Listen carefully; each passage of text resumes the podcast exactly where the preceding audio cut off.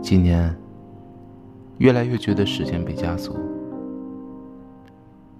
人类步履匆忙，生活的美落到自己身上。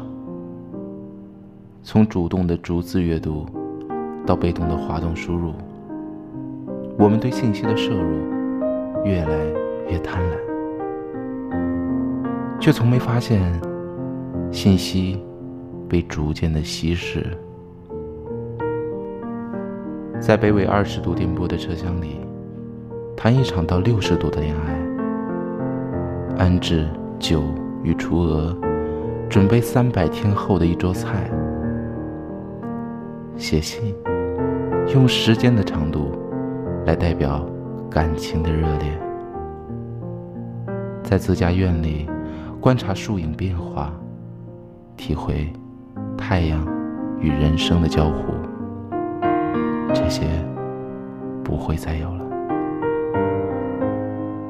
前路漫长，一路却又如光般飞驰。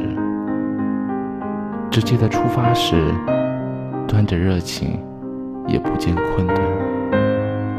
看着车窗外的山水，误以为会布满整个旅途。